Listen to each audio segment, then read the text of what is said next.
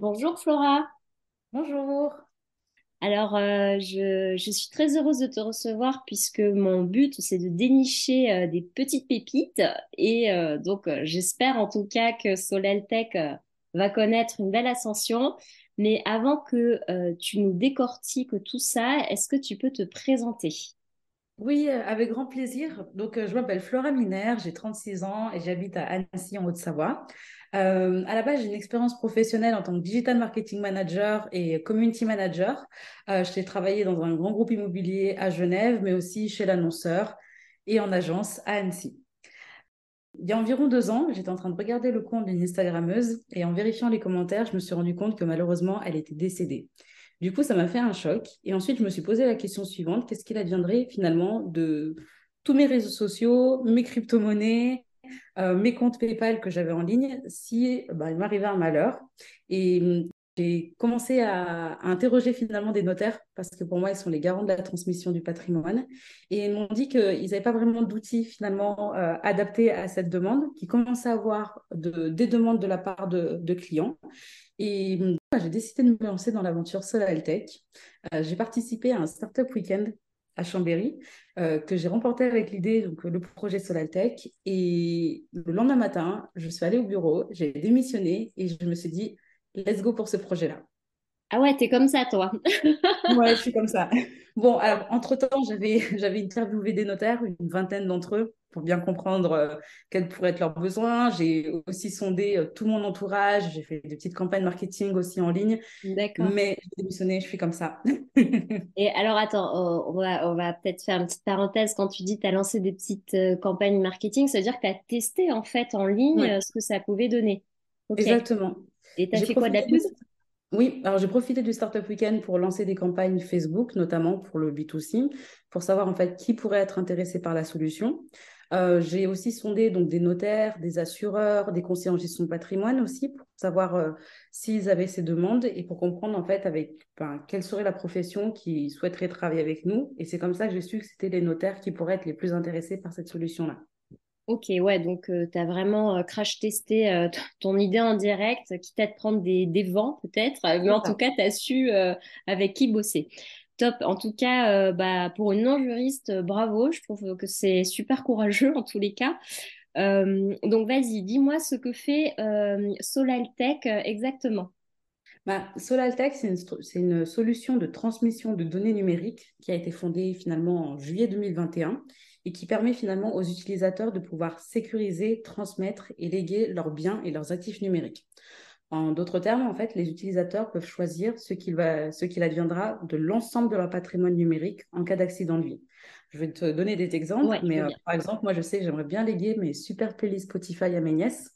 Euh, j'aimerais bien transmettre mon compte PayPal à mon compagnon s'il m'arrivait quelque chose et surtout faire en sorte que mes proches ne reçoivent pas de notifications sur Facebook après mon Mm. décès à chacun de mes anniversaires. Et donc, c'est vraiment, c'est vraiment là-dessus, en fait. C'est vraiment le fait de pouvoir choisir ce qu'il adviendra finalement de toute son identité et son patrimoine numérique.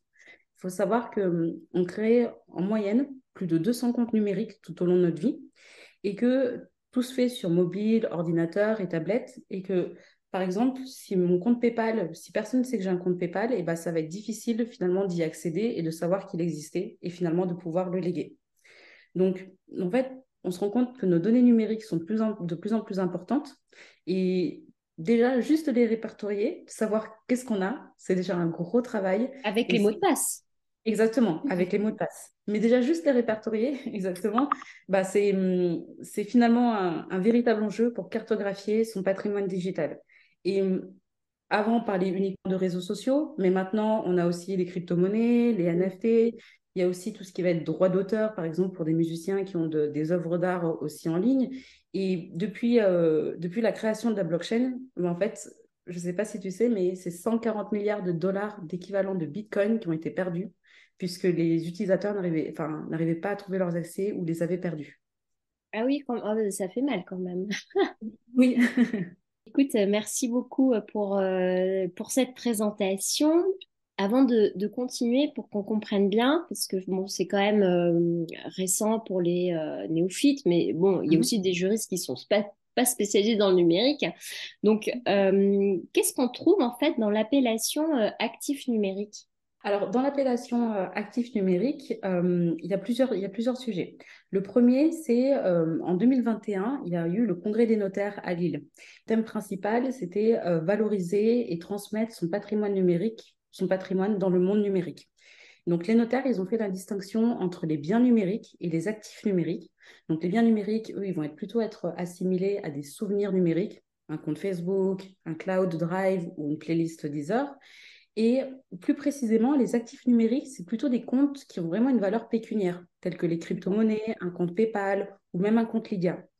Si on va un peu plus loin dans la définition des actifs numériques, en fait, ça désigne l'ensemble des actifs financiers qui sont conçus pour fonctionner comme des monnaies ou des actifs financiers numériques. Donc, ça peut être du Bitcoin ou d'Ethereum, c'est ceux qui sont plus connus et qui sont donc basés sur la technologie de la blockchain, qui est une technologie finalement de registre distribué permettant d'enregistrer des transactions de manière transparente et sécurisée. Et les actifs numériques sont donc de plus en plus populaires en raison de leur nature décentralisée, ce qui signifie que finalement, ils ne sont pas contrôlés par une autorité centrale, comme une banque, par exemple. Mais après, il y a toujours des questions forcément bah, de volatilité. On s'en rend bien mmh compte avec euh, bah, la, valorisation, la valeur euh, des cryptos qui montent et qui descendent. Et du coup, ça peut être quand même un risque pour les investisseurs, mais ils peuvent être aussi bien acceptés par des personnes physiques que morales, comme moyen d'échange ou finalement de paiement. Et en fait, ils sont transférables, stockables et ils peuvent être échangés électroniquement.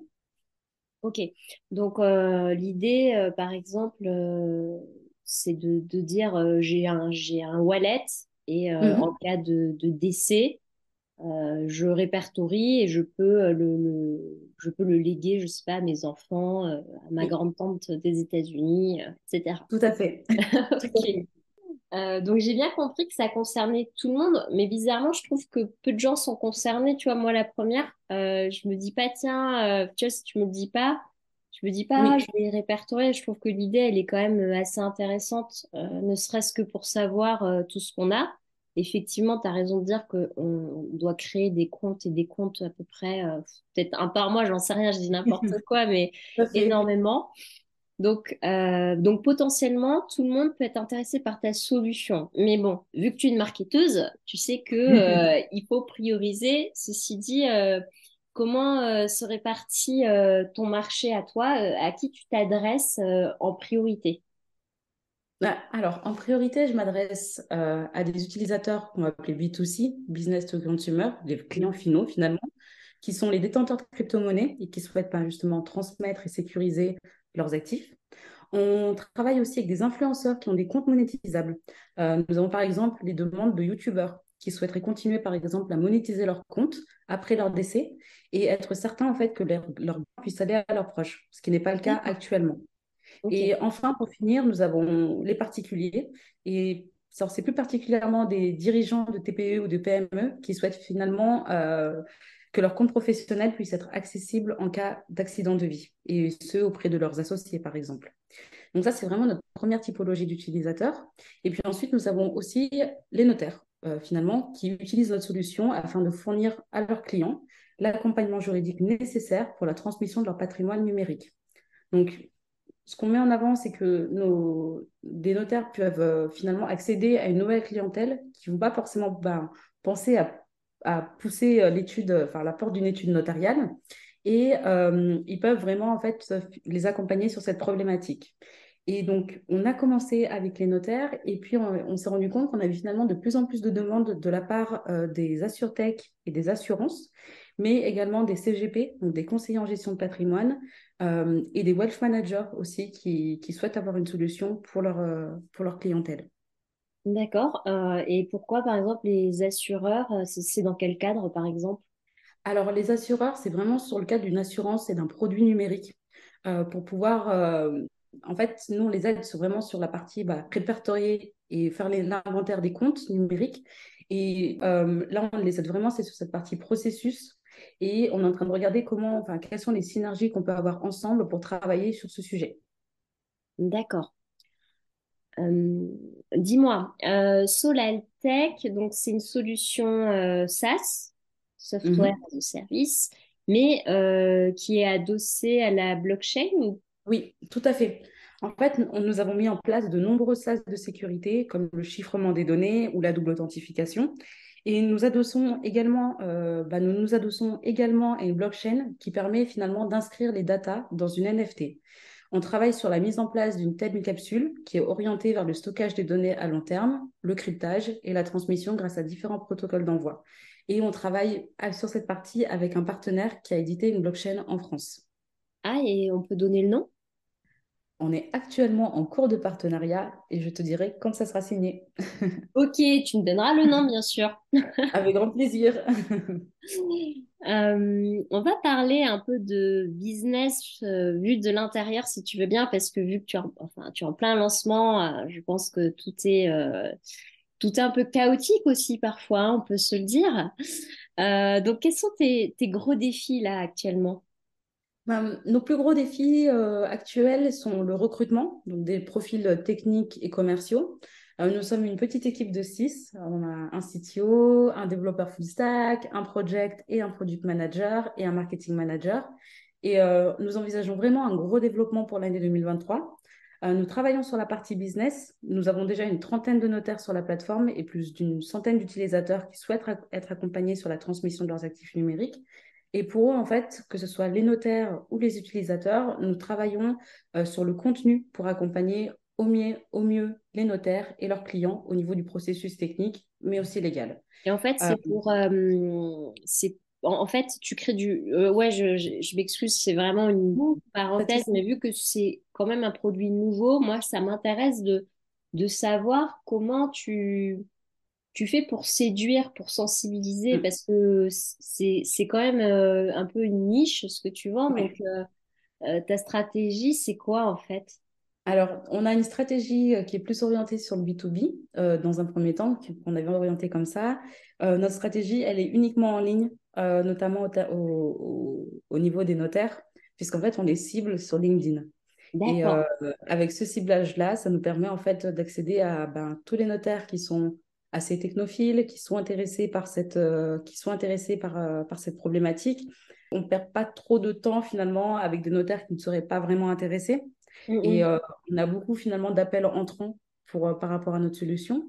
Et au niveau du, au niveau du B2C, c'est la partie qui est la plus difficile actuellement parce que bah, forcément, penser à son patrimoine digital, penser ce qui fait finalement qui fait référence à la mort. Hein. Oui, bien sûr. Pas cacher. C'est quelque chose qui n'est pas évident en fait euh, en termes de communication. Et euh, du coup, on essaie vraiment plus de s'axer sur euh, de la prévoyance numérique pour, pour, nos, pour nos clients et on les invite vraiment déjà dans un premier temps à faire l'inventaire et répertorier déjà leurs comptes. Et on se rend compte que finalement, c'est quelque chose qui attire les, les, clients déjà de se dire, ah oui, qu'est-ce que je possède finalement? Eh ben, Comme moi tout à l'heure. voilà. Et est-ce qu'il y a des choses qui sont monétisables? Est-ce que mes parents savent que j'ai un compte Airbnb et que sur ce compte Airbnb, bah, il y a de l'argent dessus? Voilà, c'est tout des, des, petites questions qui font que nos, utilisateurs finalement s'interrogent par rapport à leur patrimoine digital. Au vu de, ce que tu développes, euh, il y a peut-être euh, moyen de, de le vendre à l'international. Est-ce que tu y as déjà pensé? Ça, Ou c'est pas du tout dans tes plans? Alors, c'est dans les plans parce qu'en fait, on est justement, on est et à la fois en lancement et à la fois en accélération du développement. Euh, on est déjà en contact avec des professionnels du droit canadien. On rencontre fin juin justement bah, des notaires euh, québécois euh, pour, qui, souhaitent, qui souhaitent avoir une solution sur cette partie. On travaille aussi avec des notaires au Luxembourg, en Belgique et des fiduciaires en Suisse et qui sont eux aussi intéressés par notre solution. Le but pour nous, c'est vraiment plus tard finalement de créer euh, une base européenne et pourquoi pas mondiale en fait finalement des volontés numériques des utilisateurs. Ok, oui, donc euh, il y a un peu tout qui t'arrive là, euh, début 2023, la sortie, les notaires, l'international. Moi, c'est bien, tu ne dois pas t'ennuyer. non, on s'ennuie pas une minute. Écoute, euh, on arrive un peu à la fin euh, du temps réglementaire. Je sais que pour mhm. toi, l'exercice n'a pas été si évident. Donc, merci d'être venu sur mon podcast. Euh, est-ce que tu aurais un dernier mot pour la fin? Bah déjà, pour commencer, un énorme merci pour cette invitation. c'est toujours un plaisir en fait finalement d'échanger et, de partager ce qu'est de ce qu'est Soltech parce que la question de l'avenir finalement de nos données numériques, c'est un sujet primordial on accumule en fait de plus en plus de data sans se rendre compte. Et finalement, notre patrimoine en ligne va devenir plus important presque que notre patrimoine physique. Et euh, notre vie en ligne constitue finalement, enfin, ce que je pense, notre identité numérique. Et donc, c'est très important de, de faire attention à son identité. Bon, bah écoute, euh, merci euh, pour cette dernière phrase choc. euh, bah, écoute, je te souhaite une bonne continuation et puis je te dis à bientôt. Merci beaucoup, Charlotte. À très bientôt.